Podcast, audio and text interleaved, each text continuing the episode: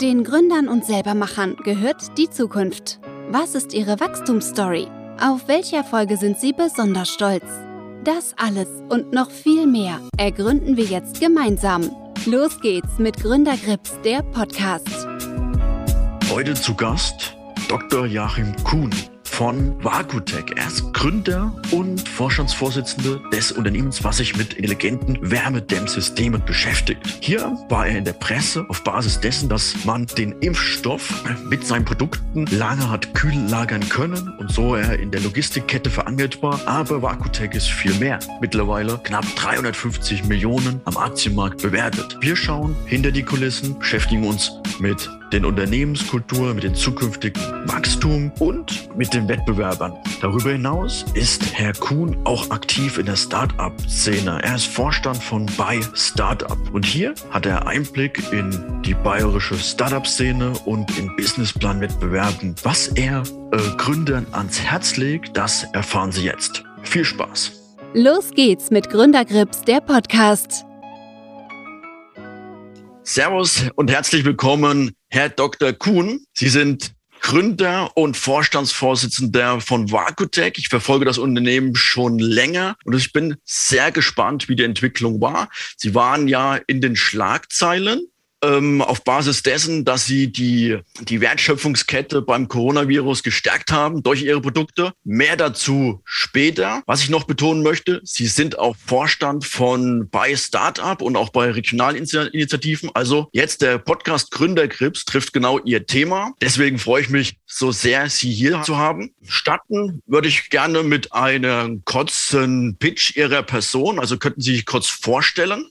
Ja, zunächst mal, ich freue mich auch, äh, bei Ihrem äh, Podcast hier mitmachen zu dürfen. Äh, mein Name ist Joachim Kuhn, bin Physiker und ähm, habe im Jahr 2001 mit Kollegen eine Firma Vakutec gegründet, die sich mit Superdämmstoffen der Vakuumisolation beschäftigen sollte, also zehnmal besser dämmen als konventionelle Faser- oder Schaumdämmstoffe. Das war das Thema, mit dem wir 2001 hier an den Start gegangen sind. Super spannendes Thema und ist immer noch extremst relevant. Für mich auch als Investor oder aus der Investorenperspektive ist immer wichtig, so ein Geschäftsmodell recht schnell und einfach zu erklären, weil dann stellt man fest, es könnte ein gutes Investment sein. Wie würden Sie Ihr Business in Kleinkind erklären? Innerhalb von eins bis drei Sätzen. Also wir haben das Superdämmpanel pioniert, ähm, das zehnmal besser dämmt als Faserdämmung, Schaumdämmung. Wow. Äh, Prinzip der Thermoskanne, da ist ja auch eine Vakuumdämmung ähm, ringsrum in Plattenform. Also wow. wir machen das Prinzip der Thermoskanne in Plattenform, dämmen damit gut und mit diesen guten, super guten Dämmplatten äh, bauen wir auch Boxen und Container, äh, wo man eine Temperatur halten kann bis zu 200 Stunden äh, unter normalen, unter normalen Bedingungen. Extrem sind wir dann so bei fünf, sechs Tagen. Dann können Sie noch mal kurz uns erläutern, wie im Prinzip das Produkt die allgemeine Gesellschaft besser macht. Erstmal, äh, Dämmen ist Dämmen ist gut. Dämmen spart Energie und äh, jede Kilowattstunde, die man spart, braucht man weder regenerativ erzeugen noch, noch äh, konventionell erzeugen. Ähm, und mit dieser Superdämmung äh, können wir wesentliche Teile ähm, der äh, thermischen Energie äh, einsparen in vielen Bereichen. Wir tragen dann einen guten Beitrag dazu bei, äh, wo es eben eng wird und man wenig Platz hat zum Dämmen. Da kommen wir. Und das Zweite, wir tragen auch zur Produktsicherheit bei Medizinprodukten bei, aber auch bei anderen Produkten, bei pharmazeutischen Produkten, die wir sicher über Kontinente hinweg von A nach B transportieren, bei konstanter Temperatur. Ähm, das ist natürlich auch ein großes Plus für die Menschheit, wie man jetzt auch in Corona gesehen hat, dass es sowas gibt. Das stimmt. Und das ist auch ähm, für mich im privaten Gebrauch immer eine wichtige Anwendung, weil mir ist es mal geschehen, mein Sohn ist herzkrank, braucht Herzmedikamente und mir sind die Medikamente auf einer Reise eingefroren und waren unbrauchbar. Das wäre mir mit Vakutec nicht passiert. Das wäre mit Vakutec nicht passiert, aber äh, das Bewusstsein muss geschärft werden, genau solche äh, Dinge, wenn das Medikament eingefriert, das ist nämlich das Allergefährlichste für ein Medikament, ähm, gab es jetzt auch bei Corona. Da haben also auch äh, zum Beispiel die bayerische äh, äh, Staatsregierung hat eben äh, Camping- oder Bierboxen benutzt zum Versenden des Corona-Impfstoffs. Und die können halt nur kühlen. Und wenn man das Ganze nur noch kühlen kann, im, das Ganze auch noch im Winter bei Minusgraden, dann gefriert eben Medikament ein. Und genau da kommt unsere Technik zum Tragen, dass wir eben einen Schutz bieten gegen heiße Temperaturen außen, warme Temperaturen und aber auch gegen kalte und sehr kalte Temperaturen. Und da halten wir genau unser Temperaturband ein, das eben gewünscht und gebraucht wird. Darf ich fragen, wie die, wie die Idee entstanden ist, was der Zündfunke war? Also wir sind gewachsen eigentlich mit, zusammen mit der Biotechnologie. Äh, als wir 2000 gegründet haben, äh, war die Biotechnologie äh, noch in der Forschung. Da liefen klinische Studien. Ähm, und 2004, 2005 kamen die ersten Biotech-Medikamente großen Stil am Markt. Und äh, das war auch quasi so die Geburtsstunde äh, unserer neuartigen, ähm, disruptiven äh, Transporttechnologie, ähm, die eben eine Temperaturband sowohl nach heiß als aber auch nach kalt einhält ähm, und eben vor allem schützt. Und da sind wir mit der Biotechnologie auch in den letzten 15 Jahren eben gewachsen weil diese neuen Medikamente, und es kommen immer neue dazu, und 70 Prozent ähm, aller Top 100 Medikamente sind äh, temperatursensitiv und müssen transportiert werden bei ganz definierten Bedingungen. Ähm, das ist unser Spielfeld. Sehr spannendes Spielfeld. Können Sie da noch mal schildern, wie hoch oder wie tief Ihre Wertschöpfungstiefe ist? Also wir haben eine, eine hohe Wertschöpfungstiefe. Wir kommen ja vom DEM-Panel, das wir auch herstellen und teilweise auch bestimmte Vormaterialien dazu. Ähm, schon da sind wir tief. Und aus diesem Panel stellen wir dann in-house äh, die entsprechenden Boxen her, aus diesen Platten. Haben auch noch die Speicherelemente, die auch zu der Box dann gehören, die sogenannten PCMs, das heißt PC äh, Phase Change Materials. Die stellen wir auch in-house her, eben auch mit speziellen Vorprodukten, ähm, die es sonst in der Qualität am Markt nicht gibt. Wir sind also da, wo wir es wirklich brauchen, um eine gute Technologie zu liefern, sehr weit auch nach hinten äh, integriert, bieten aber nach vorwärts integriert auch den Service an. Also sozusagen, wir decken eine ganze, ganz großen Teil der Wertschöpfungskette ab. Das ist sehr schön. Bildet das auch einen Wettbewerbsvorteil von Markotech? Ja, bildet einen großen Wettbewerbsvorteil. Also wir hatten jetzt gerade in den letzten zwei Jahren, äh, wo dann eben der Bedarf an Boxen gestiegen ist, ähm, äh, da hatten wir ähm, auch äh, nie Lieferengpässe, äh, weil wir eben die ganze Kette in Kontrolle haben. Ähm, andere schon mhm. ja, sogar große äh, Engpässe. Und äh, da haben die Leute auch gemerkt, was es bedeutet, äh, wenn du Herr über deine komplette Wertschöpfungskette bist. Das stimmt, ja. Darf ich fragen, wen Sie als Mitbewerber sehen? Ja gut, es gibt äh, auch andere Boxenhersteller. Also wir haben da zwar diesen Typ von Boxen ähm, im Jahr äh, 2003 ähm, pioniert. Ähm, ich sage jetzt mal bewusst nicht erfunden, da weiß man immer nie, wer welche Idee wann mal eingebracht hat, aber wir haben ihn auf jeden Fall pioniert und zur Serie und zur, äh, zur Realität gebracht. Ähm, und äh, im Zuge dessen, nachdem es sehr erfolgreich war, gab es natürlich einige äh, Follower, äh, äh, die dann natürlich mit ähnlichen äh, Dingen auch auf den Markt kamen. Ähm, wir haben einige Follower in den USA, äh, weniger übrigens jetzt in China. Ähm, wir haben einige, es gibt aber auch klassische Technologien, zum Beispiel im Containerbereich gibt es die Firma Envirotainer, das ist eine schwedische Firma, die ein Container-Mietsystem auf aktiver Basis hat, also mit Kompressoren und Batterien. Und ähm, da haben wir auf jeden Fall äh, auch internationale Wettbewerber. Das ist einerseits gut.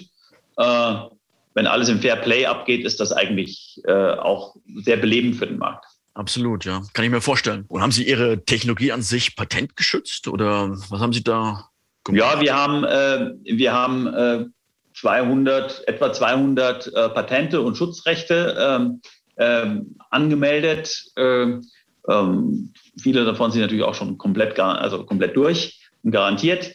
Ähm, andere befinden sich im Prozess und äh, die setzen wir auch international durch. Ja? Okay. Jetzt für mich noch eine spannende Frage. Wie vertreibt man so ein Produkt? Also viel spricht für das Produkt, aber wie macht man es mehr oder weniger den Kunden bekannt? Also wir haben einen, wir haben unsere, unseren eigenen Vertrieb ähm, mit einigen Dutzend Vertriebsleuten äh, rund um die Welt. Ähm, wir sprechen ähm, zunächst mal mit denen, die am meisten daran interessiert sind, nämlich die Pharmafirmen, die ihr Produkt einfach von A nach B sicher bringen müssen, ohne Ausfälle. Ähm, mit denen sprechen wir äh, komplett. Das sind eigentlich im Grunde genommen alle Top 30, 40, 50 Unternehmen hier bei uns im Portfolio vertreten. Manche mehr, manche weniger.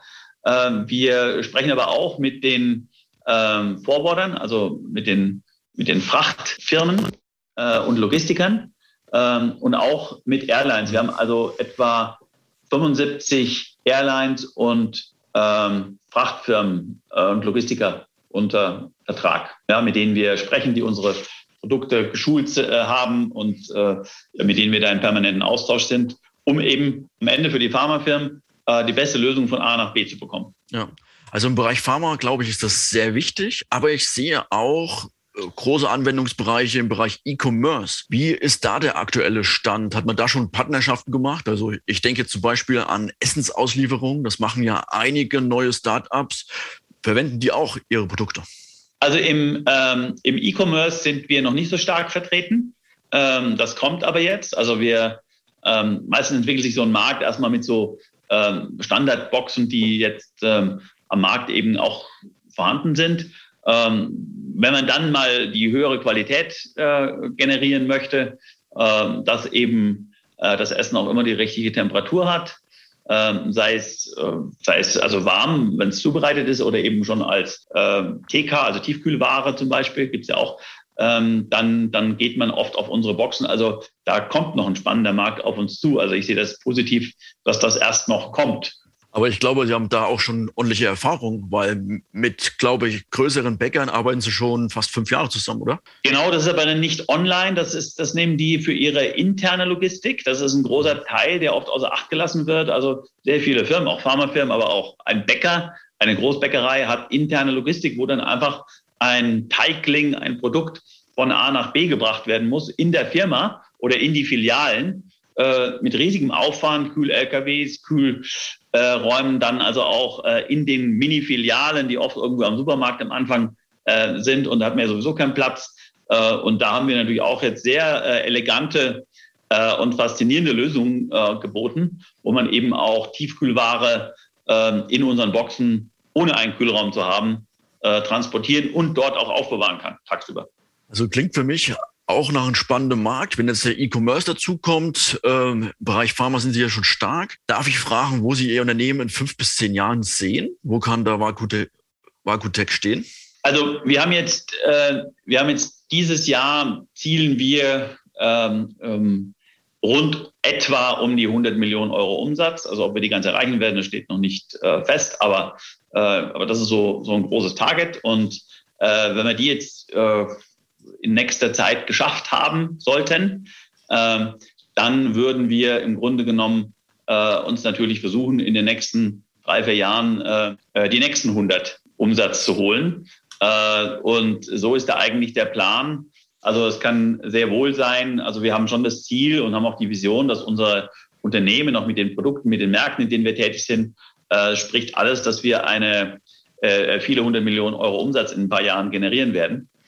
Ähm, ob das jetzt in, in, in fünf oder zehn Jahren genau ist, kann man jetzt nicht so genau sagen. Also der zeitliche Verlauf spielt eine Rolle. Aber die Frage, ob wir ein Unternehmen werden, das mal irgendwie äh, die Viertel und dann vielleicht auch mal irgendwann die halbe Million, äh, die halbe Milliarde Umsatz knacken kann, das steht außer Frage, ist nur der Zeitpunkt, wenn. Das denke ich auch. Aber bei so hohen Wachstumsraten ist es ja auch immer schwierig, die Unternehmenskultur beizubehalten, die DNA des Unternehmens. Was machen Sie da, um da im Prinzip nicht eine Verwässerung stattfinden zu lassen? Klar, die Teams werden immer größer. Äh, der, äh, der tägliche Umgang ändert sich. Also wir haben aber trotzdem bis jetzt, äh, denke ich mal, eine ganz gute, ähm, sehr junge, dynamische Unternehmenskultur halten können. Ähm, das, äh, also der, der Can-Do-Spirit äh, ist bei uns DNA. Und ich glaube, der bleibt sich auch immer noch erhalten. Ja? Und ähm, ich versuche natürlich auch ähm, die, ähm, die Abteilungsleiter und so weiter auf diesen Can-Do-Spirit äh, einzuschwören. Ja? Ähm, und äh, also geht nicht, gibt's nicht. Das ist so, ähm, so quasi die Devise, ähm, nach der alle handeln sollen. Und ich glaube, die tragen das dann alle äh, im Unternehmen, tragen das dann auch in ihre Abteilungen rein. Mhm. Und ähm, und ich denke, dass diese Kultur wird uns noch eine ganze Weile, denke ich mal, erhalten bleiben, hoffentlich für immer. Das wäre super schön, ja. Und ähm, wie finden Sie neue Mitarbeiter? Was können Sie da für Erfahrungen berichten? Ähm, weil es ist, glaube ich, auch schwer, in Ihrem Bereich da gute Leute zu finden. Ja, also absolut. Ich meine, ähm, wir, wir, müssen da verschiedene Bereiche unter, äh, unterscheiden. Also es gibt natürlich, natürlich generell auch die Engstellen, die Sie alle kennen, so in der IT zum Beispiel, ja. Ähm, äh, in der Logistik geht es einigermaßen. Es gibt natürlich viele, die wollen mal ähm, aus der großen Logistik kommen, mal in so ein Spezialgebiet rein. Äh, da findet sich dann sehr viele Leute, denen, denen einfach mal die, dieses spannend finden, in so einem Spezialgebiet tätig zu sein. Ähm, wir haben äh, natürlich hier gerade auch sehr viele junge Mitarbeiter. Wir haben äh, interessante Programme hier für Studenten. Also äh, wir haben zum Beispiel das Programm BEST, also Business Embedded Students and Trainees. Also die mhm. können während ihrem Studium parallel bei uns arbeiten, einen halben Tag, zwei halbe Tage, wie auch immer, sind komplett eingebettet auch in die Projekte. Äh, und daraus rekrutieren wir viele Leute. Und äh, wir haben außerdem ähm, sehr gute, äh, denke ich mal, ähm, sehr gute Ansehen hier, auch gerade in der Region. Ähm, wir, wir sind als innovatives Unternehmen bekannt, die jetzt auch in Corona-Zeiten gerade der Menschheit äh, geholfen hat. Das tun wir zwar schon immer, aber da ist es nochmal evident geworden.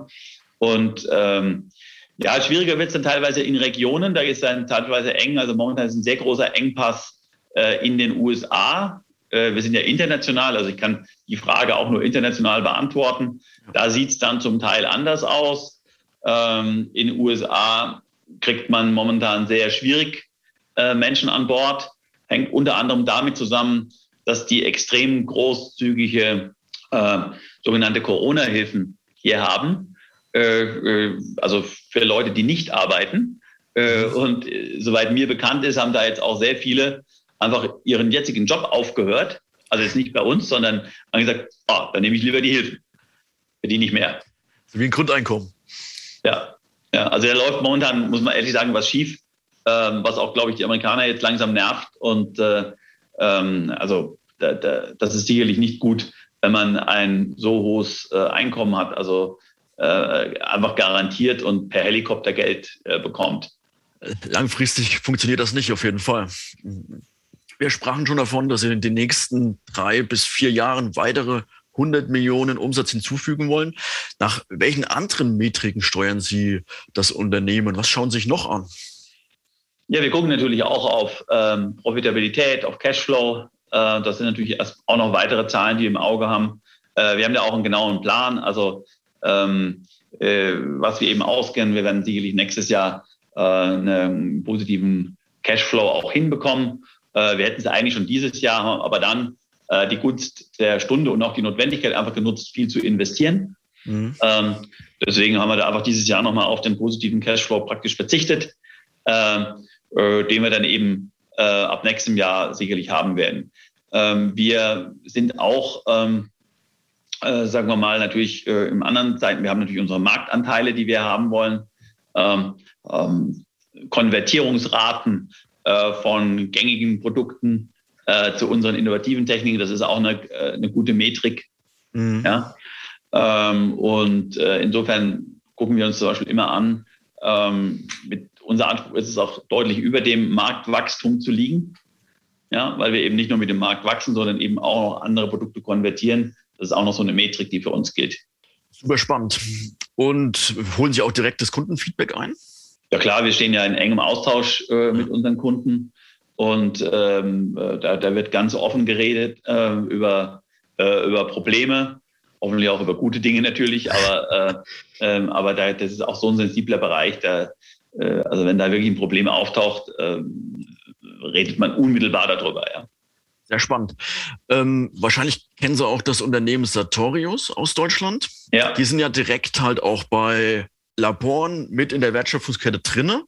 Und so ein Labor bekommt ja Prüfsiege und dann kann man eigentlich ähm, auch das, die Laborwaage oder was auch immer nicht mehr austauschen. Ist das fast so ähnlich bei Ihnen, bei der Pharmaindustrie? Ja, also äh, sehr spannende Firma, die äh, da sicherlich einen tollen Markt gefunden hat und den äh, auch in hervorragender Weise bedient. Ähm, sehr beispielhaft. Ähm, bei uns ist sowas Ähnliches der Fall. Also wenn man, man muss durchaus den Aufsichtsbehörden, also zum Beispiel der amerikanischen FDA, ähm, mhm. Federal Drug Administration, ähm, nachweisen, wie das Medikament, das ja da zugelassen wird, ähm, wie das dann auch transportiert wird, äh, um nicht eigentlich die Voraussetzungen der Zulassung sozusagen zunichte zu machen. Mhm, mhm. ja, also die gucken auch darauf hin. Wir hatten auch Kunden schon, die wurden darauf hingewiesen, dass mit ihren jetzigen, zwar das Medikament zugelassen ist, aber mit den konventionellen Verpackungssystemen die Zulassung wieder zurückgezogen wird, ähm, weil eben keine stabile Temperaturtransportate mit konventionellen Mitteln möglich sind. Und äh, solche Unternehmen wechseln dann auch schon mal gerne zu uns. Äh, und äh, auch die FDA, die kennt uns mittlerweile, unsere Transportsysteme, ähm, weiß, dass wir ähm, sehr, sehr gut sind. Mhm. Und, ähm, äh, und das hilft. Das ist ja im Prinzip auch tolle Kundenbindung. Darf man fragen, wie lang so die Kundenbeziehungen sind? Also wir hatten jetzt ein Projekt, äh, sage ich jetzt mal, auch das ist auch somit das älteste, das, äh, wo wir für, für, einen großen internationalen Konzern die komplette ähm, klinische Studien äh, versenden. Mhm. Die, dieses Projekt, diese Kundenbindung hält jetzt seit ja, über zwölf Jahren und geht jetzt auch weiter in die Zukunft. Allerdings mit geänderten Systemen. Wir haben da jetzt gerade zum Beispiel von einem Einwegversandsystem aus, auch aus ökologischen Gründen, äh, auf ein Mehrwegversandsystem und, und, und entsprechende Miete umgestellt. Mhm. Ja? Also so eine Beziehung, die entwickelt sich. Ähm, da muss man auch immer am Puls der Zeit sein. Wir hatten das schon länger vorgeschlagen, aber jetzt kam es eben zu diesem Wechsel, äh, was natürlich auch wieder ein Win-Win für alle Seiten ist. Absolut, ja. Das stimmt. Ähm, darf ich Ihnen nochmal allgemeine Fragen stellen, die die Gründer sehr interessieren? Sie sind ja ein gestandener Unternehmer. Hatten Sie Vorbilder oder Mentoren, an dem Sie sich orientiert haben? Also ich finde es immer spannend, wenn äh, Unternehmer äh, also wirklich äh, sozusagen ein, ein Rückgrat haben ja, und, und, und irgendwas durchziehen. Und da gibt es also ganz, ganz spannende Beispiele, ähm, äh, die sich auch nicht beirren lassen äh, von irgendwelchen Winden, die dann irgendwann mal wehen in die eine oder andere Richtung. Also aktuell ist sicherlich äh, äh, auch, auch, auch Tesla und das ganze Konsortium um Tesla rum eigentlich ein Beispiel. Da gibt es eine Vision, mhm. Ähm, äh, die wir durchgezogen. Ähm, da gibt es dann Neider, da gibt es am Ende Gegenwind, aber man zieht es durch und das ist eine gute Geschichte. Man baut sogar sein Universum drumherum auf. Also ähm, Elon Musk ist ja auch äh, im Solarbereich investiert äh, und, und macht da etliches, äh, was er dann eben zum Netzwerk. Und da ist eine Vision, die Realität gemacht haben will. Ja? Äh, also der Unternehmer, der mich am meisten so äh, beeindruckt hat, muss ich auch dazu sagen, ähm, ist äh, der Herr Wacker, also von, von Wacker Chemie. Mhm. der hat nämlich vor, ich glaube, 150 Jahren sein Unternehmen gegründet, ähm, hat erstmal seine Mitarbeiter einen ähm, einen Kanal zwischen zwei Flüssen graben lassen, äh, um da, durch das Gefälle Strom zu gewinnen, bevor er dann die chemische Industrie äh, eben in Südbayern aufgebaut hat. Ähm, und das Ganze hat er übrigens mit 80 gemacht. Wow. Ja, wow. und das halte ich mal für eine Vision.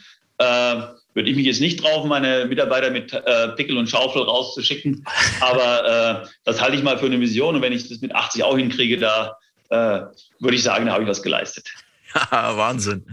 Das ist echt eine spannende Story. Aber was hat im Prinzip äh, Wacker vorher gemacht? Äh, die Geschichte kenne ich jetzt auch nicht ganz genau, aber der kam eben äh, aus dieser Gründerszene. Ich glaube, er, hat, er war ja. sogar bei Siemens, glaube ich, sogar äh, mit drin. Äh, und, und, und da gab es dann irgendwelche Materialien herzustellen. Da hat er gesagt, okay, ich mache das. Äh, da brauche ich aber eine Chemiefabrik und die braucht Strom. Dann hat er eben diese Story da gemacht in Burghausen. wie gesagt, erst Kanal pickeln, zwei Jahre lang, dann Business aufgebaut, Chemie hergestellt. Das nenne ich Unternehmertum. Das Unternehmertum. Sie sprachen schon an, Gründerszene. Da sind Sie ja auch aktiv. Darf ich fragen, was Sie da genau machen? Also ich unterstütze schon seit Jahren ähm, äh, etliche Startups äh, und Gründer ähm, durch ganz informelles Business Angeln sozusagen. Also äh, man hilft da ein bisschen dazu mit Tipps, äh, trifft sich mal auf einen Kaffee. Ähm, also ganz informell aber denke ich mal hocheffektiv. Ähm, des Weiteren ähm, habe ich das jetzt ähm, in eine offizielle Funktion gegossen. Äh, man äh, hat mich also in den Vorstand äh, von Buy Startup berufen. Das ist eine ähm, auch vom Bayerischen Wirtschaftsministerium geförderte ähm, Gründungsinitiative, die den Gründern sehr viel hilft bei der Businessplanerstellung, beim Zusammenbringen mit den Investoren, äh, um da das Matchmaking äh, hinzubekommen. Ähm, das ist eine sehr, sehr tolle Initiative, aus der wir übrigens selber rauskommen auch. Also Aha. ohne bei Startup oder die Vorfirma äh, oder das Vorunternehmen gäbe es uns wahrscheinlich nicht in dieser Form. Ähm, ich bin auch in lokalen Gründerinitiativen, sitze in Juris, äh, national, regional. Ja, und äh, das macht einfach Spaß, auch da den jungen Leuten zu helfen, die neuen Ideen zu sehen und die dann entsprechend hinzubekommen. Sehr spannend. Und wenn jetzt sozusagen ein Gründer auf Sie zukommt und sagt, auf welchen Fehler sind Sie besonders stolz? Ja, ich meine, äh, man, macht, man macht erstmal natürlich Fehler. Ähm, wir hatten uns mal im, im Jahr äh, 2012 auch mal zu früh für eine neue Technologie entschieden. Da mhm. war einfach der Markt noch nicht reif. Noch dazu hatten wir dann Probleme mit dieser neuen Technologie. Das war also ein großer, es war also schon ein Fehler, da so äh, mit vollem Power reinzugehen. Ein bisschen vorsichtig reingehen können. Daraus haben wir gelernt, sind gestärkt rausgekommen. Also heute alles gut. Damals war es äh, nicht so toll. Ähm, ich bin eigentlich stolz, dass wir rausgekommen sind, nicht auf den Fehler, aber dass wir da äh, gestärkt rausgekommen sind. Darauf bin ich stolz. Das ist wichtig. Also Fehler passieren ja immer wieder. Einer meiner Fehler kann vielleicht auch sein, die Vakutech-Aktien gekauft zu haben bisher. Deswegen lassen Sie uns nochmal zurück. Fehler war, die gekauft zu haben oder nicht, nicht gekauft Nicht haben? gekauft zu haben bisher. Ah, genau. Ah. Genau. Also lassen Sie uns vielleicht, vielleicht nochmal zurückgehen aufs Unternehmen und die Bewertung. Ähm, Sie haben mir im Vorgespräch einige Konkurrenten beziehungsweise einige Unternehmen genannt, die ähnliche Sachen verfolgen, aber viel, viel teurer bewertet sind, weil sie in den USA gelistet sind. Ähm, oder Private Equity sind. Oder Private Equity, genau. Ähm, wie sehen Sie da den deutschen Markt? Wir, ähm, so wie es uns leider im, immer ein bisschen anhängt, sind wir zu, zu wenig risikoavers? Oder ist bei uns einfach die Bewertung das Wichtige und nicht nur die Zukunftsfantasien? Also die, äh, die deutsche äh, Bewertung, ich muss fast sagen, auch zentraleuropäische Bewertung, äh, ist eine sehr konservative, ja, äh, die ähm, sehr das nackte Zahlenwerk eigentlich ähm, honoriert, ähm, aber wenig die Idee und die Vision. Ja? Und immer wenn ein Unternehmen kommt, ähm, das äh, sozusagen ähm, mit neuen Ideen kommt, die sich erstmal im Markt durchsetzen müssen ja, bevor es dann eine, wirklich einen Lawineneffekt gibt. Äh, dann hat, denke ich mal, der deutsche Markt äh, äh, also sehr große äh, Bewertungs-, also Rückstände hinter den amerikanischen Märkten. Ja? In den amerikanischen Märkten wird eher nochmal die Vision auch bewertet. Ja? Klar, die müssen dann irgendwann auch mal liefern. Ja? Äh, aber die ganzen Bewertungen, die auch jetzt große amerikanische Unternehmen gemacht hätte, ähm, zu der Bewertung ähm, es geht ja nicht nur um die Bewertung. Zu der Bewertung macht man dann noch Kapitalerhöhung. Du kriegst mehr Geld rein. Ja, wenn du doppelt so viel bewertet wirst, hast du bei einer Kapitalerhöhung auch dann das doppelte Geld zur Verfügung. Das ist ein Wettbewerbsvorteil langfristig. Ja, das ist ein großer Wettbewerbsvorteil, äh, mit dem wir hier also zu äh, kämpfen haben, muss man ganz ehrlich sagen. Ähm, und der auch einfach Fragen offen lässt. Ja, ähm, wenn, äh, wenn man also weiß, dass eigentlich an sich zum Beispiel irgendein amerikanischer Wettbewerber also äh, mit, also aufgrund seiner Vision, ja, äh, sage ich jetzt mal, ähm, die irgendwie bei den Investoren ankommt zumindest, äh, wenn der dann praktisch mit seinem ähm, 20-fachen Umsatzmultiple bewertet wird, ja, und das ist dann natürlich schon äh, fraglich zum einen, ja, also ja. Äh, zum anderen aber auch stellt sich die Frage, ja gut, warum muss der Unterschied auch wirklich 20 sein, ja? Das stimmt. Ähm, jetzt von, ihrer, von Ihren Gesichtspunkten her, haben Sie ein Unternehmen, was Sie bewundern? Und warum? Also sozusagen, warum halten Sie das für Unternehmen oder Startup für besonders gut? Muss jetzt nicht unbedingt Ihre Branche sein, sondern auch davon losgelöst? Ja gut, also ich, ich bin, äh, ich komme von der von der Hardware-Seite sozusagen, also äh, wo man einen Gegenstand ähm, produziert und da habe ich natürlich immer Respekt vor all denen, die auch ähm, äh, eben gute Hardware in einer, in einer hervorragenden Qualität liefern und so weiter. Ja. Natürlich gefallen mir Unternehmen wie, wie Tesla oder auch ein Apple, ähm, um mal so zwei Standardbeispiele zu nennen, ähm, die eben auch geschafft haben, eine hervorragende äh, Hardware zu machen, ähm, die es geschafft haben, riesigen Fabriken aufzubauen. Gerade was Tesla angeht, haben wir ja schon drüber gesprochen. Ähm, trotz aller Widerstände äh, und da ihre Vision pflegen und die dann auch in den Markt bringen. Ja? Und, und durch Tesla ist ja jetzt praktisch eine ganze globale Branche äh, auf den E-Mobility-Trip gekommen. Ja, das ja. muss man ja als großes Verdienst auch Tesla zuschreiben. Unabhängig von den unternehmerischen äh, Verdiensten, die jetzt ja auch offensichtlich in äh, ordentlichen positiven Zahlen münden. Ja? Äh, über die Bewertung, wie gesagt, die ist dann nochmal ein anderes Kapitel. Dennoch ist es eine große unternehmerische Leistung, die einem Respekt abverlangt, eine komplette globale Branche äh, äh, da mal eben umzudrehen. Absolut, da stimme ich Ihnen zu. Ähm, ich kann mir vorstellen, bei nicht so informierten Investoren und Unternehmen sind sie mit ihrem Unternehmen sehr eng mit dem Impfstoff verknüpft. Dabei ist es gar nicht so. Wie viel äh, Umsatz machen Sie aktuell mit den Impfstoffelementen? Also zu, zum Halbjahr ähm, 2021 ähm, hatten wir im ersten Halbjahr weniger als 15 Prozent Umsätze mit Corona generiert. Ja? Und äh, also wir sind ja schon seit vielen Jahren ein großer Player in der internationalen Pharma-Logistik, äh, Temperatur geführt. Und ähm, das ist unser Hauptgeschäft, ja. Und äh, da kam jetzt eben eine weitere Krankheit hinzu. So mhm. muss man das etwa sehen.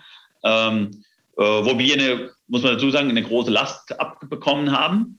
Ja, auch mit der Verantwortung und aber auch mit der Freude natürlich, diese Last tragen zu dürfen. Ähm, aber wir haben schon einen großen Teil äh, der Corona-Shipments, also gerade international, hier durchgeführt. Ähm, ich kann vielleicht so viel sagen, zwei ähm, der vier großen bekannten Impfstoffhersteller ähm, äh, schicken quasi exklusiv, soweit uns das bekannt ist, in unseren Produkten. Also die internationalen Shipments. Ja, wir sind natürlich dann auch in Länderketten äh, drin, in regionalen Verteilungen. Das kommt ja dann eben noch dazu. Aber wenn man von internationalen redet, äh, haben wir da einen großen Anteil. Ähm, und dennoch ist es nur 15 Prozent. Das ist eben Corona ist eben auch äh, so gesehen, äh, um es mal ganz nüchtern äh, äh, zu betrachten, eine weitere Krankheit. Ja, also wenn Sie so wollen. Natürlich eine, die eine riesen Auswirkung hat, die schlimm ist für die Leute, die betroffen sind und so weiter. Aber es ist am Ende nur eine weitere Krankheit, so gesehen logistisch betrachtet. Sind das dann wiederkehrende Erlöse oder sind das einfach einmal Erlöse? Weil diese Krankheit hoffen wir ja auch bald überstanden zu haben. Nein, nein, also ein großer Teil wird in, äh, in, in, in, in Mehrwegcontainern, äh, mhm. also sagen wir mal, verschifft, äh, der also auch, äh, die wir in unserer Flotte haben, die wir, äh, die, die, transportieren auch nicht nur Corona, wir haben, ähm, die transportieren alle Medikamente und wenn dann eben der gebucht wird für einen Corona-Transport, äh, Impfstofftransport, dann äh, wird er eben dafür eingesetzt. Ja, also vieles davon sind, die meiste eigentlich ist äh, definitiv äh, Mehrweglösungen.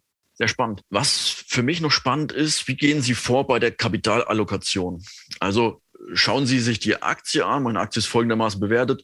Macht es Sinn, eine Kapitalmaßnahme zu tätigen, also vielleicht neue Aktien auszuteilen, weil ich die, ähm, dieses Kapital zu recht hohen Renditen im operativen Geschäft einsetzen kann. Und wie ist da Ihr, Ihr Vorgehen?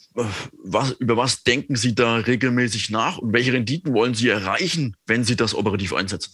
Also zunächst mal äh, haben wir auch die letzten Jahre äh, einen sehr guten äh, finanziellen Background, den wir durch verschiedene Maßnahmen geschafft haben, ausgehend vom Börsengang, der jetzt fünf Jahre her ist. Mhm. Ähm, ähm, dann aber auch äh, über äh, Fremdkapital, äh, das wir auf verschiedene Art und Weisen eingesammelt haben, äh, das dann natürlich auch das, äh, die Shareholder nicht äh, verwässert.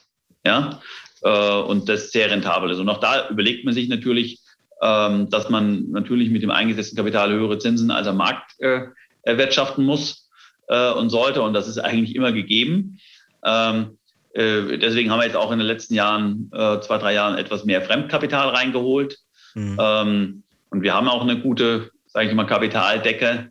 Ähm, wir werden sicherlich auch, äh, ich sagte ja, nächstes Jahr äh, beginnen, positiv Cashflow zu generieren. Wir hätten es schon dieses Jahr gekonnt, haben uns aber für ein großes Investment, äh, für mehrere große Investments entschieden. Ausbau Boxenflotte, äh, neues Werk äh, in Thüringen und so weiter. Also das, da ist halt viel da reingeflossen. Ja? Sonst würden wir selber schon äh, hier Cashflow generiert haben, positiv. Äh, wenn wir äh, uns die Kapitalmaßnahmen ansehen, äh, gehen wir schon immer von einer starken Rendite aus. Also das sollte sich schon ähm, in so einer Art Kombi-Rendite sollte das schon zweistellig sein. Okay, sehr schön. Für mich nochmal eine Information, wie viel Prozent der Umsatzerlöse sind denn wiederkehrend eigentlich? Kann man dazu was sagen? Ähm, ich würde mal sagen 70, 80 Prozent. Also da geht es nicht nur um, die, äh, um den Service, der natürlich immer wieder gebucht wird. Ja, das ist ja schon mal alleine äh, im Servicebereich sind wir jetzt bei fast 50 Prozent, sondern auch in dem Produktbereich gibt es ja sehr viel wiederkehrende Umsätze, wo wir in großen Serien drin sind, zum Beispiel in großen Serien von Warmwasserspeichern, von Kühlgefriergeräten und so weiter. Das sind natürlich auch wiederkehrende Umsätze. Äh, insofern würde ich fast sagen, 70, 80 Prozent unserer Umsätze sind wiederkehrend. Also hier sieht man schön, dass sich sozusagen das Startup Vakutech zu einem sehr guten Unternehmen entwickelt hat. Mittlerweile mit über 350 Millionen Euro Bewertung am Aktienmarkt. Jetzt möchte ich aber nochmal zurückkommen zu den Gründern. Haben Sie einen Tipp, welches Sie gerne an frische Gründer weitergeben? Ja, man darf, äh, man muss nie die Probleme sehen. Äh, am besten, man kennt sie gar nicht, sondern immer die Lösung. Ja. Und äh, das ist, glaube ich, so ein, so ein Gründerspruch, ähm, äh, der sich immer wieder bewahrheitet. Also äh, frisch voran äh, und ähm, keine Scheu haben, einfach vorangehen. Äh, das Problem, die Lösung des Problems findet sich dann schon. Ja? Und das ist eigentlich so ein, so ein Spruch. Ähm, und der zweite Spruch, den ich den Leuten sagen muss, auch immer wieder, äh, also Umsatz kommt von Umsetzen. Ja? Also nicht reden, äh, nicht planen, nicht machen, umsetzen. Ja? Und das ist ein ganz wichtiger Spruch. Ähm, wie gesagt, Umsatz kommt von Umsetzen. Ja, das waren wirklich zwei wirklich gute Schlusswörter. Vielen Dank für Ihre Zeit, Herr Dr. Kuhn. Hat mich sehr gefreut, nochmal einen Einblick zu bekommen in Ihr Unternehmen, in Ihre Denkweise. Vielen Dank dafür und ich wünsche Ihnen weiterhin viel Erfolg. Ja, herzlichen Dank. Mir hat es Spaß gemacht. Äh, auch Ihrem äh, Format und Ihrem Sender weiterhin alles Gute. Vielen lieben Dank. Danke. Gründern gehört die Zukunft. Wir möchten im Podcast Gründerkrips Ihnen ein paar Gründer vorstellen und auch gründergeführte Unternehmen besprechen. Warum? Man kann im Gespräch mit den Gründern einiges lernen für sein eigenes Business, aber auch für seine Investmentphilosophie. Deswegen würde ich mich freuen, wenn Sie unseren Podcast Gründerkrebs unterstützen, indem Sie ihn bewerten auf den Plattformen und einen Kommentar dalassen. Es freut mich sehr, dass Sie das Gespräch verfolgt haben. Ich wünsche Ihnen einen schönen Tag. Ihr Florian König.